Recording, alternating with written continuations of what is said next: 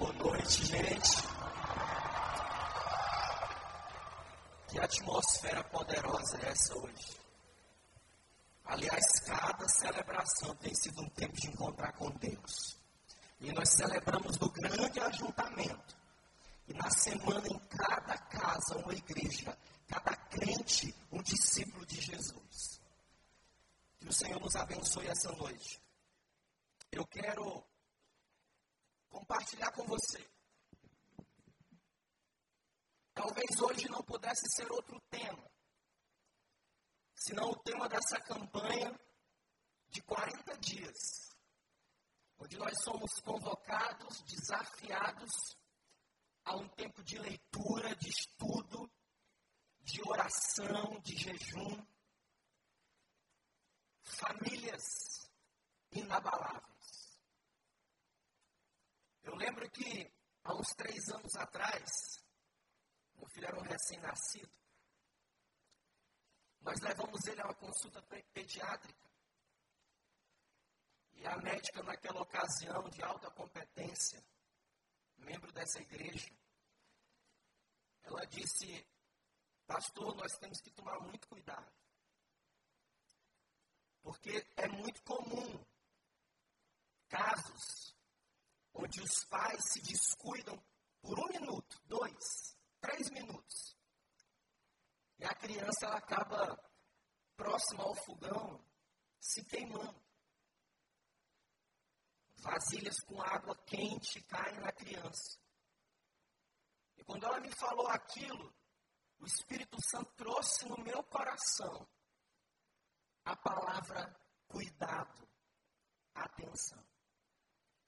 Eu quero convidar você que nos visita hoje, você que é membro dessa igreja, você que está conectado na internet, abrir a sua Bíblia em 1 Samuel, capítulo de número 30. O livro de 1 Samuel e 2 Samuel fazem livros, fazem parte dos livros históricos. Você vai achá-los aí no Novo Testamento, que aliás diante da bibliologia, ciência que estuda a Bíblia, seus livros, sua história, o Novo Testamento e o Velho Testamento, ambos têm o mesmo valor e o mesmo significado para Deus. E diz assim a história, você vai acompanhar aí o texto também projetado na tela. Sucedeu Pois que chegando Davi e seus homens ao terceiro dia a Zicagam, os amalequitas tinham dado com ímpeto contra o sul. E a cidade de Zicagle estava ferida, queimando a fogo. Esses homens tinham levado cativos as mulheres que lá se achavam, porém não mataram nem pequeno, pequenos nem grandes.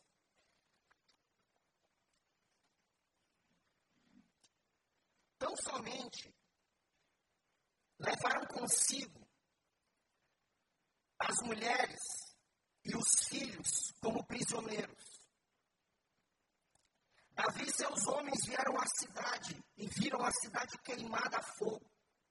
E suas mulheres e seus filhos eram levados cativos. Então Davi e o povo que se achavam com ele ergueram a voz e choraram até não terem mais forças para chorar. Também as duas mulheres de Davi foram levadas cativas. Ainoã, Jezreelita, Abigail, a viúva de Nabal, Carmelita. Davi muito angustiou-se, pois o povo falava em apedrejá-lo porque todos estavam em amargura, cada um por causa de seus filhos e de suas filhas. Porém, Davi se reanimou, buscou forças no Senhor seu Deus. Disse Davi a Abiatar, o sacerdote, filho de Aimeleque, traze aqui a estola sacerdotal. E Abiatar a trouxe a Davi. Versículo 8. Então consultou Davi o Senhor, dizendo: Seguirei eu o bando? Vou alcançá-los? Respondeu o Senhor: Persegue-o, porque de fato o alcançarás e tu libertarás. Feche seus olhos, curve a sua fronte em nome de Jesus. Pai, nós te agradecemos por essa noite, por tudo que nós vimos, tudo que nós ouvimos e tudo que nós sentimos aqui, nesse lugar que se torna igreja, por causa da nossa presença aqui, Senhor. Nós suplicamos nessa hora, abre a nossa mente, o nosso coração, para que a tua palavra gere na nossa vida transformação para o teu louvor e para a tua glória. E juntos dizemos amém. Eu não sei se você já imaginou,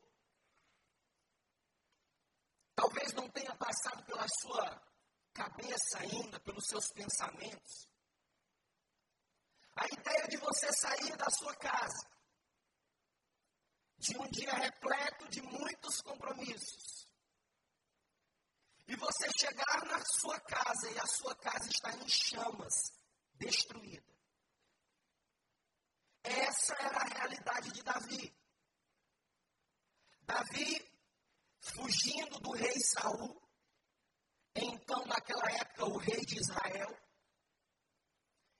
ele se junta à terra dos filisteus e passa um ano e quatro meses ali. Daí Davi se dispõe a servir, a lutar por aquele povo. Diz a narrativa bíblica no capítulo 29, nós lemos o capítulo 30, que Davi ele parte para lutar. Ele tem a intenção de lutar apoiando o exército dos filisteus, que naquela época eram exércitos inimigos do povo de Deus. O rei dos filisteus diz o seguinte: Nós não vamos levar Davi e seus homens. A explicação era simples. É muito provável, é possível, que Davi, no meio da luta, ele nos abandone e nos fira em nome do povo de Israel.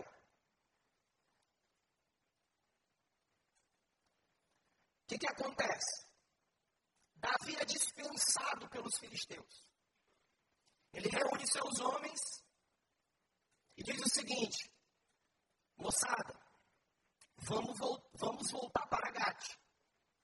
Eles andam 145 quilômetros aproximadamente. Chegam na cidade, no versículo número 1, versículo 2 e versículo 3 do capítulo que, do capítulo que lemos diz que eles chegam na cidade e eles conseguem ver duas coisas: chamas e destruição. Chamas lambendo suas casas.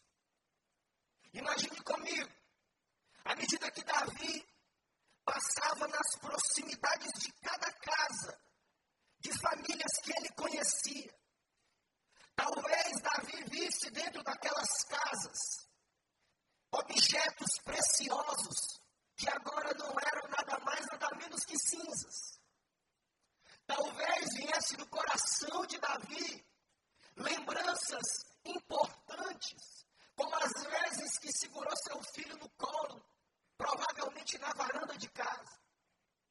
Mas Davi e aqueles homens só veem chamas, só veem agora em vez de agitação de uma cidade, uma pequena cidade, eles veem o silêncio.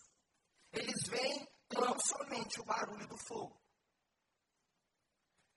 Eu acredito que veio pelo menos três coisas no coração de Davi.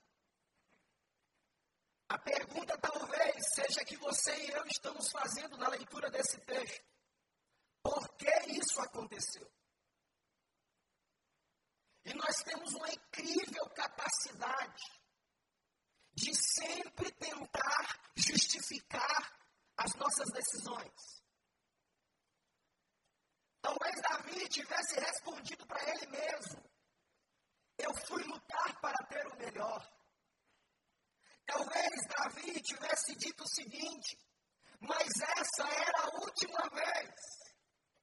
Talvez Davi tivesse dito, mas essa era uma grande oportunidade para mim, para minha família e para o meu povo. Igreja do Recreio. Existem momentos na vida que parece que as grandes oportunidades, parece como dizia o meu avô, o cavalo esperando para ser montado. Parece que momentos como esse se transformam em pequenas ou grandes armadilhas para destruir a nossa vida, destruir a nossa família e destruir as nossas casas. Davi lutou uma luta que não era dele. No capítulo 29, no verso 4, você vai encontrar a descrição onde os filisteus dispensam Davi. Diz: vai embora. A luta não era dele. Mas presta atenção. O problema, a questão, é quando nós estamos atolados no nosso prazer individual ou coletivo fica mais difícil abrir mão, parar, deixar de ser ou deixar de fazer, mesmo diante da iminência do incêndio ou da destruição da nossa própria família. Às vezes, essas oportunidades serão o primeiro passo para incêndio para destruição na nossa vida. Mas talvez nessa noite, não importa a idade que você tenha, não importa onde você vive, mas talvez estejamos eu e você repetindo o comportamento de Davi. Homens casados que flertam ou paqueram com outras mulheres no vil desejo de demonstrar sua virilidade para si e para os outros. Mulheres que, para satisfação pessoal e marketing, estouram cartões de crédito sem terem como pagar e contribuem para chamas e destruição em suas vidas e famílias. E jovens que, como Davi, querem fazer média na escola ou na universidade e negociam valores imutáveis, valores que não mudam da palavra de Deus. Como, por exemplo, que Jesus é o Cristo. Jovens que, na busca de agradar aos outros, se tornam militantes ferrenhos do movimento LGBT, do movimento abortista, sem falar na legalização da prostituição no Brasil. Jovens cristãos, atolados, cegos, perdidos e sem fundamentos. Ah, irmãos, como se não bastassem chamas nas nossas casas, como se não fosse suficiente esposas e filhos sendo levados como prisioneiros, pais sendo levados como prisioneiros, mães sendo levadas como prisioneiras do inimigo de Deus. Mas o que nós fazemos diante disso? Mas o que nós podemos fazer quando identificamos chamas e destruição em casa? Ei, presta atenção, descuido, desatenção pode causar destruição na tua vida. Eu creio firmemente que o Espírito de Deus trouxe você aqui hoje para dizer o seguinte: atenção, cuidado, a sua família é chamada para ser uma família inabalável, uma família que vai resistir, sejam as montanhas, ou sejam os vales da vida, sejam a água torrente, ou sejam o fogo, a sua casa pode permanecer em pé em nome de Jesus. Ele é Deus. Acompanhe agora o versículo 4, versículo 5. Diz a palavra que Davi e seus homens choraram até não ter mais forças e levaram as duas mulheres de Davi. Às vezes a gente escuta umas coisas muito engraçadas. Como diria o meu pastor, coisa que não dá para acreditar. Recentemente chegou um irmão para mim e disse: Pastor, eu estava estudando a palavra de Deus, estava lendo,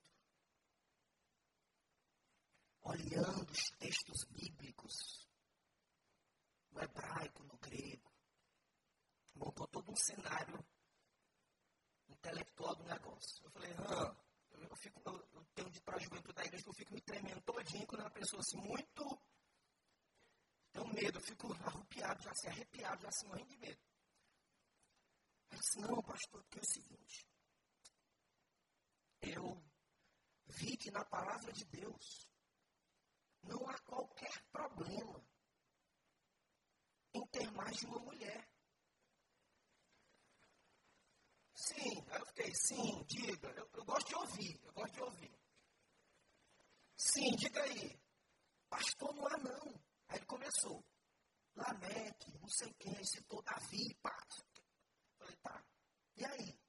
Se não, pai, começa a citar o outro, outro pastor. O pastor não sei da onde, é sempre assim, o vídeo do pastor, o blog do pastor não sei da onde. Falei, ah, e aí? Então, pastor, o que, que a nossa igreja pensa sobre isso? Eu falei, olha, o que a nossa igreja pensa é o que a Bíblia pensa. Vamos lá, senta aqui. Vamos sentar aqui, senta aqui. Vamos lá. Gênesis 2, 24. A palavra de Deus diz assim: o homem unisse a, a sua mulher. O texto não está falando as suas mulheres. Pastor, mas isso só está no Antigo Testamento. É sempre assim, é sempre assim, irmãos, relaxa o coração. Está acostumado já. Só no Antigo Testamento. Tá, vamos lá. Você não entendeu ainda? Tá bom, você tem. Quando o apóstolo, aliás, quando o autor da, casa, da carta de Efésios escreve texto, né, capítulo 3, ele diz que será homem de uma só mulher. Depois em Tito, tem dizendo assim, e será só homem de uma única mulher. Aí eu fiquei em pé, fui em direção a ele, botei a mão no ombro, dele e disse assim, meu irmão, o que está acontecendo com a sua vida? O que está acontecendo com você? E esse irmão cai em lágrimas. Diz assim, pastor, meu casamento está mal. Eu infelizmente caí na cilada de uma mulher no meu trabalho. Meus irmãos,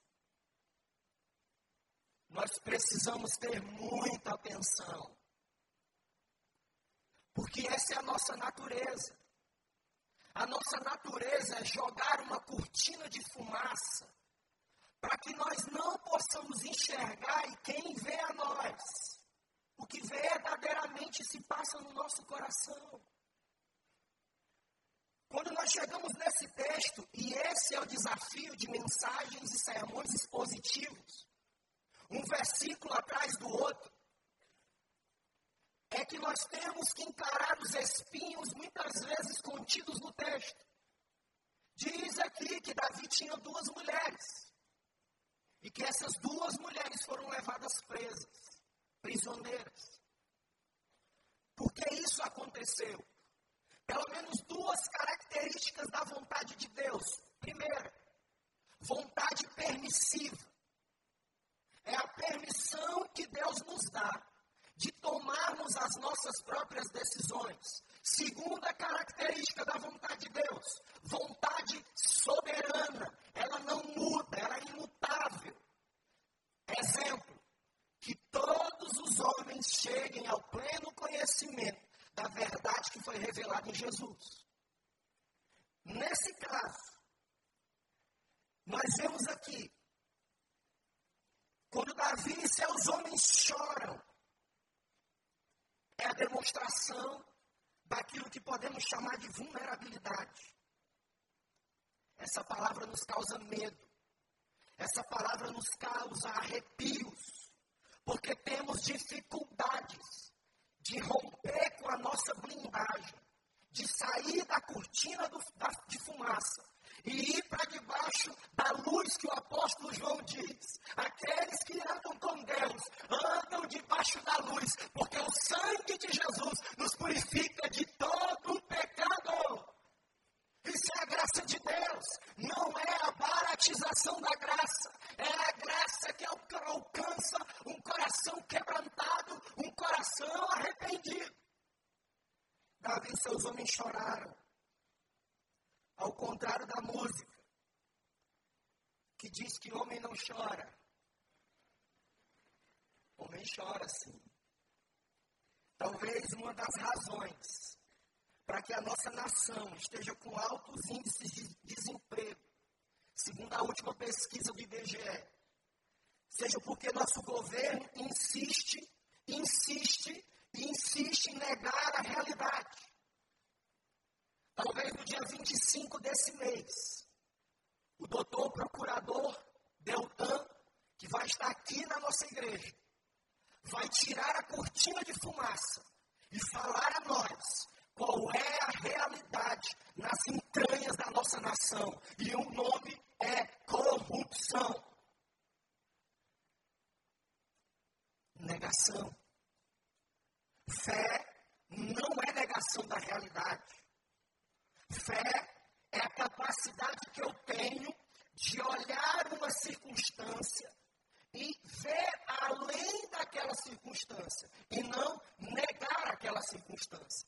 Davi e seus homens choraram diante do problema. Davi e seus homens choraram diante do caos. Talvez o Espírito de Deus esteja dizendo para você: chore diante desse caos, se derrame diante dessa realidade e simplesmente creia que eu estou com você. O problema é que não se analisar faz parte da nossa natureza. A folha da figueira, Gênesis 3 na história do Éden. Os conceitos de Freud sobre os mecanismos de defesa. Shakespeare e os conceitos da psicologia humana e existencial do falso eu. Ninguém questiona que esconder a verdade de si é da raça humana. Fé não é negação da realidade. Realidade que provavelmente você está com as emoções dilaceradas Realidade que seu casamento não está bem. Realidade que sua empresa está fragilizada com consecutivas perdas. Realidade que você está ferido pelas inúmeras concessões que fez. Realidade que seus filhos e esposa não te respeitam mais, porque sua pose de descolado se derrete diante de suas mentiras e trambicagens conhecidas como roubo. Talvez essa seja a verdade. Irmãos, eu sei que é difícil ouvir isso. Quando eu estava em casa clamando a misericórdia, eu disse: Deus, essa palavra é muito forte, Senhor. Deus, eu sou como Davi. Deus, eu estou repetindo o comportamento desse homem de Deus realidade, irmãos. Preste atenção. Criar um mundo ilusório, como o fantástico mundo de Bob Gospel, não vai ajudar você. Não vai. Quando a gente ouve uma palavra como essa, parece que as nossas entranhas elas vão sendo mexidas. Mas isso é bom. Porque a palavra Getsemane, que Jesus foi até lá, significa lugar de prensar azeitonas. Eu lembro em 2008, quando tive a oportunidade de conhecer o pastor Wanda. Nós caminhávamos numa belíssima praia no meu estado, chamado Praia do Cumbuco. Lugar lindo. de muitos coqueiros, lugar excelente. Eu lembro que quando nós caminhávamos na areia, compartilhando ali o que Jesus estava fazendo nas nossas vidas, ele disse o seguinte para mim que marcou muito a minha vida. Ele disse o seguinte: tem momentos que nós não poderemos fugir do Getsemane. Me parece que Davi e seus homens chegaram no lugar da prensa. Mas lembra, não esqueça disso. Quando a azeitona é prensada, sai azeite. E quando sai azeite, na simbologia bíblica, é unção. E sai unção do Espírito Santo através da sua vida, meu irmão, minha irmã. Davi não negou a realidade. Aqueles homens resolveram sair de um mundo ilusório e reconheceram a situação que eles estavam. No versículo, no versículo 6, diz a palavra que os homens estavam amargurados e queriam matar a Davi. Vale lembrar que esses mesmos homens que agora querem matar Davi eram homens que chegaram para Davi e se alistaram diante de Davi. Eram homens que deram tapas nas costas de Davi e disseram com um vício de linguagem que nós temos: Tamo junto, conta comigo. Esses mesmos homens, eles queriam agora, diante da perca, diante do caos, queriam culpar alguém, e esse alguém tinha nome, e o nome dele era Davi. Meu irmão, minha irmã, abre o teu ouvido, o teu coração, diante do caos, diante da tragédia, diante do problema, não se preocupe, alguém será responsabilizado. Ah, irmãos, aqueles que dizem estamos juntos, comem churrasco com a gente, uma saladinha light. Muitas vezes, quando se encontram amargurados, querem nos ferir, querem nos destruir. Em vez de contribuirmos para a resolução de problemas, nós passamos a olhar querendo achar um culpado. O casamento está balançado, a culpa é sua. O nosso filho está disfuncional, a culpa é sua. A minha casa está ferida das emoções, a culpa é sua. Mas o chamado de Deus é assim: ei, é você, chama para você, meu irmão. A responsabilidade é sua. Se humilha, busca, chora, clama, que Jesus pode mudar a realidade da sua vida. Mas é eu. Eu preciso fazer a minha parte. Davi seus homens entraram aqui num conflito seríssimo. Mas o que me chama a atenção é que Davi, em nenhum momento, ele foi brigar com esses homens. Davi, em nenhum momento, entrou nos blogs e respondeu a acusações desses homens. Em nenhum momento, Davi mandou mensagens no WhatsApp acusando esses homens. Não, não foi isso. Não se preocupe com a sua reputação. Cuide do seu caráter e Deus vai cuidar da sua reputação. Lembra disso, você vai precisar lembrar disso. Eu cuido do caráter e Deus cuida da minha reputação. Davi acreditou nisso e aplicou na vida. Quando estivermos sendo alvo de amargura de outros,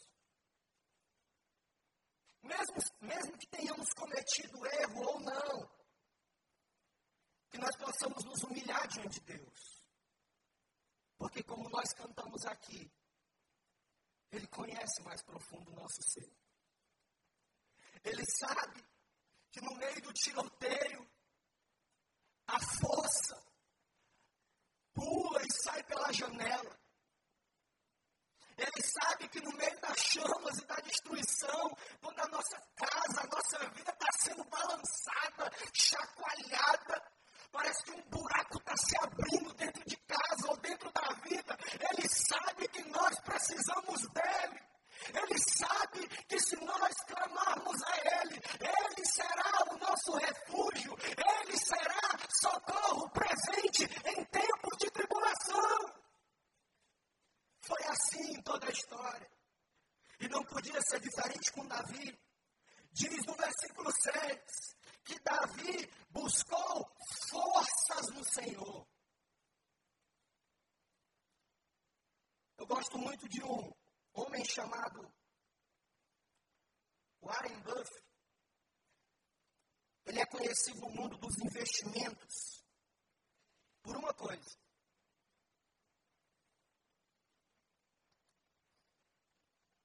Porque ele pensa com cuidado.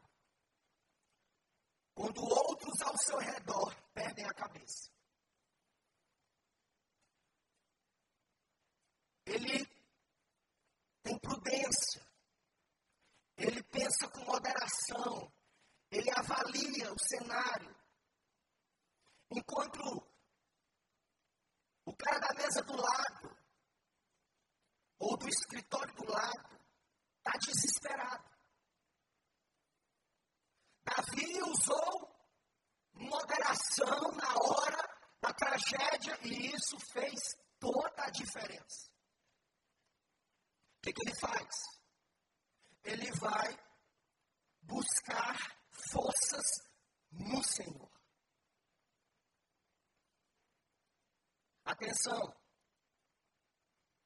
Na hora da chama, na hora da destruição, não vá buscar forças nas drogas. Não vá buscar forças nas religiões de mistério, nas cartas, nos tarôs. Não vá buscar forças no alcoolismo. Não vá buscar forças no, numa vida sexual desenfreada.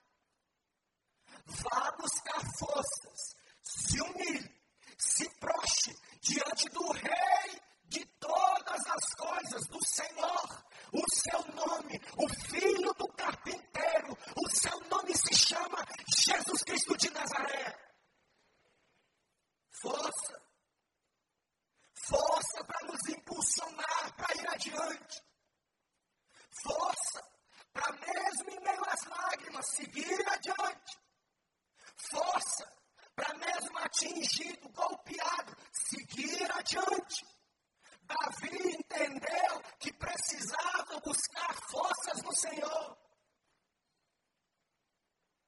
Quando perguntaram a Michelangelo, pintor, escritor e poeta, morreu em 1954.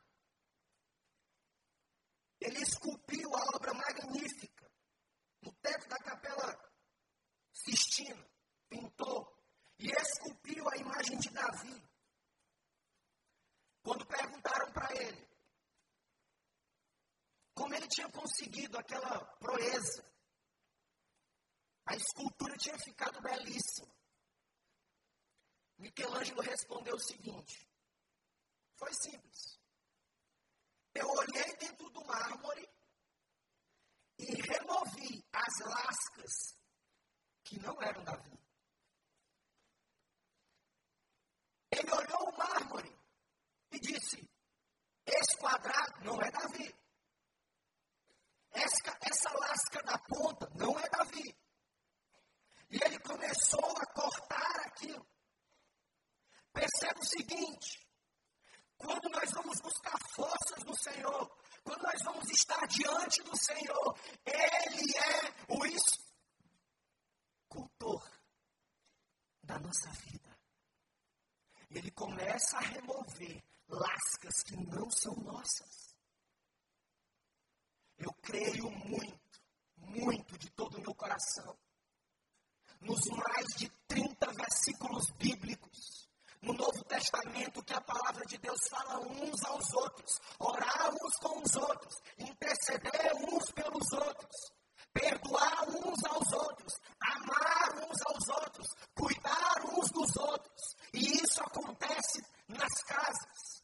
Isso acontece nos escritórios, porque você é a igreja de Deus. E quando você está ali, a igreja chega até lá.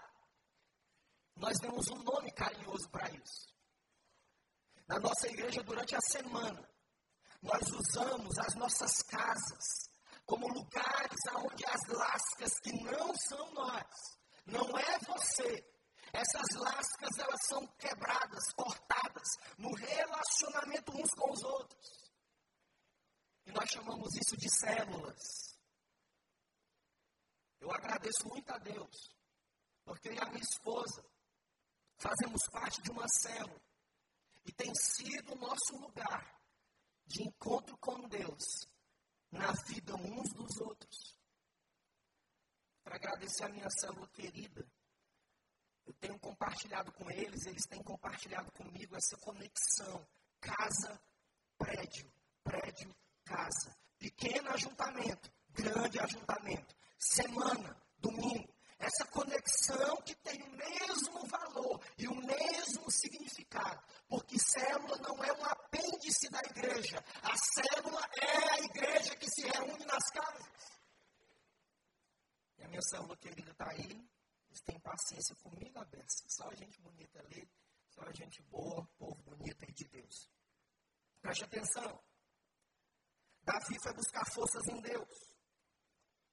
Eu me lembro de um outro homem chamado Vitor Frank. Esse homem foi um dos judeus que os nazistas levaram para um campo de concentração. E na sua biografia, escreveu um livro lindíssimo chamado O Sentido da Vida, Vitor Frank.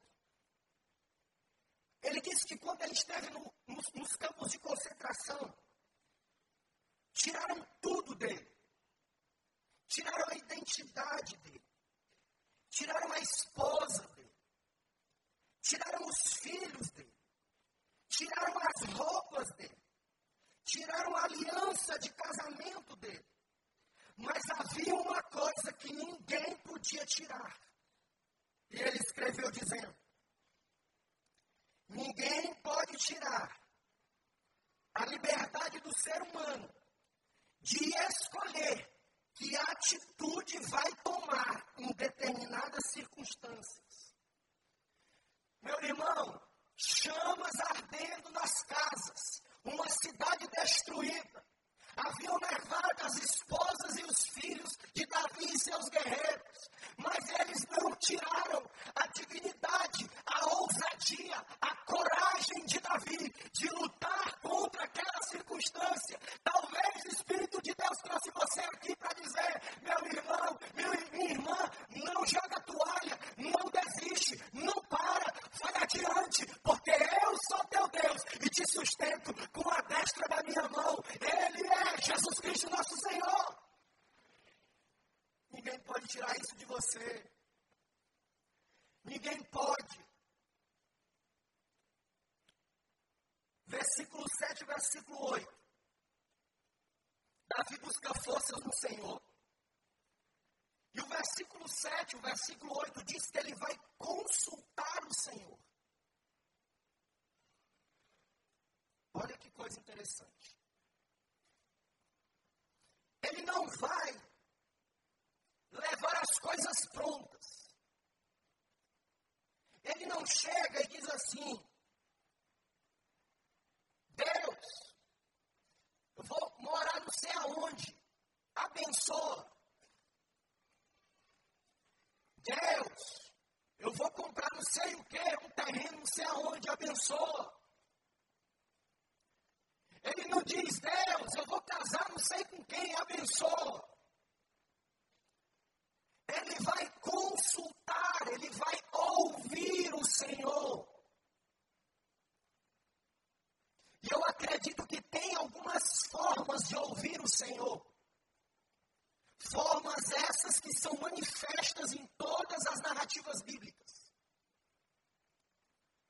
Porque às vezes, meus irmãos, nós usamos crendice e mandinga para dizer que é a vontade do Senhor. Então, se fizer sol amanhã, é vontade do Senhor que eu vá à praia. Se estiver nublado, é vontade do Senhor que eu vá ao shopping. A vontade do Senhor, ela se manifesta, por exemplo, através da oração. A vontade do Senhor na edificação de famílias inabaláveis, ela se revela através da sua palavra. Um dos pais da reforma protestante, 31 de outubro, que foi ontem, de 1527, ele disse o seguinte: que Deus não me dê outra coisa senão a sua palavra. Então preste atenção. Em vez de você consultar a irmã Chiquinha, pessoa muito preciosa, a irmã Mariazinha, no monte, nas dunas, faz o seguinte: disse Jesus, abre a porta do teu quarto, entra nele, e o teu pai que vê em secreto vai te abençoar.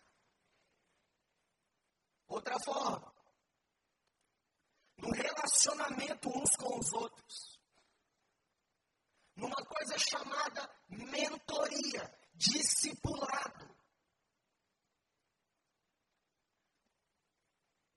É uma maneira de Deus falar com você.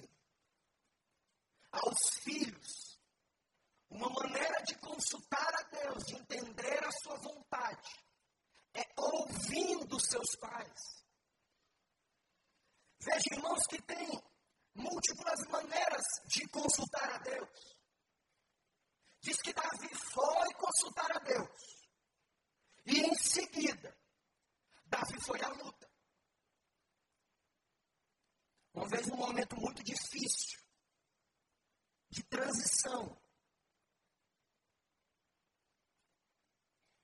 Um grupo de líderes chegou e disse, pastor, O negócio está sal aqui, está difícil. Sal é uma linguagem que a gente usa por aqui. Está difícil. Como é que nós vamos fazer agora? Eu disse, eu também não sei não. Nós vamos fazer uma coisa, irmãos. Nós vamos buscar a face de Deus em oração. Nós vamos nos humilhar diante de Deus. Nós só vamos nos mover. Nós não vamos dar um passo para frente nós não vamos seguir adiante se o Senhor não revelar a sua vontade, o seu propósito para nós. E o Senhor achou graça e revelou o seu propósito, a sua vontade. Chega a hora, irmãos, em que as pessoas ficam cansadas de serem pisadas pelos pés de ferro da opressão. Chega a hora em que as pessoas ficam cansadas de serem empurradas para fora do brilho do sol de julho. Chega a hora que as pessoas ficam cansadas de serem abandonadas em penetrante frio de uma montanha, disse Martin Luther King Jr. Então, meu irmão, minha irmã, em nome de Deus, debaixo da autorização, debaixo da autoridade de Jesus, vá adiante, siga adiante, não pare, em nome de Jesus, se levanta, se ergue e vai adiante. Siga. Se as suas emoções estão dilaceradas, se necessário, procure ajuda técnica. Se seu casamento não está bem, por favor, não desista facilmente. Compartilhe na sua célula, compartilhe com o seu discipulador, compartilhe com o seu pastor, busque orientação na palavra, se envolva nessa campanha de 40 dias em favor da família, faça o curso, paz para toda a vida, casados para sempre. Meu irmão, se mexa em nome de Jesus. Talvez você diga, pastor, os meus comportamentos repetitivos têm sido destruídos, têm destruído a minha vida, têm destruído a minha casa. Compulsão por sexo, compra, poder, dinheiro. Meu irmão, em nome de Jesus, venha quinta-feira aqui no Celebrando. Peça ajuda, se humilhe, diga, Deus, me ajuda. Lute pela sua família. Edifique, se envolva na construção de uma vida, de uma família inabalável para a glória de Deus. Se sua empresa está fragilizada, reinvente-se, repense seu funcionamento, faça perguntas. Se você está ferido pelas pequenas concessões que foi fazendo, tenha humildade, peça ajuda. Não se esconda atrás do orgulho, da arrogância, da soberba. Se seus filhos e esposa não te respeitam mais, por conta de suas mentiras e trambicagens conhecidas como rolo, resolva seus rolos em nome de Jesus. A única pessoa que tem rolo é Satanás. Os filhos de Deus não vivem de rolo em rolo. Os filhos de Deus andam debaixo da luz e o sangue de Jesus nos purifica de todo pecado. É simples assim. Fique de pé em nome de Jesus.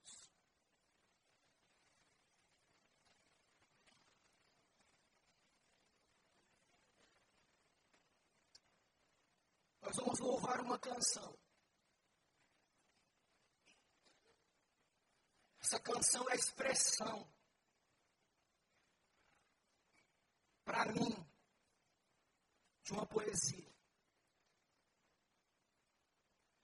Quero agradecer muito a esses homens e mulheres que Deus tem levantado em várias partes do mundo para fazerem composições lindas, poderosas, bíblicas, profundas E essa canção diz assim: Me ama, sabe de tudo que eu preciso, antes mesmo de eu falar. Não quero ser apenas um servo.